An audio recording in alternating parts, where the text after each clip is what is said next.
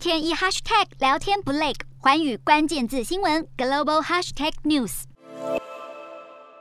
中国北京的超市里挤满人潮，人人手里都忙着挑选蔬果。因为北京疫情再起，在二十五号通报了三十三例本土确诊。有了上海当前车之鉴，民众们早有先见之明，赶紧到超市采买物资。北京目前的确诊通报大多是在朝阳区的学生，朝阳部分区域已经进入临时管控，区内居民得足不出户，餐厅和娱乐场所也暂停营运。当局宣布，除了朝阳区之外，北京另外有十个行政区加上一个经济开发区都要展开三轮的。全员核酸检测，检测完后才能够上班。当地再度排起了蜿蜒队伍，如今漫长人龙等待检测已经是中国各地的常见景象。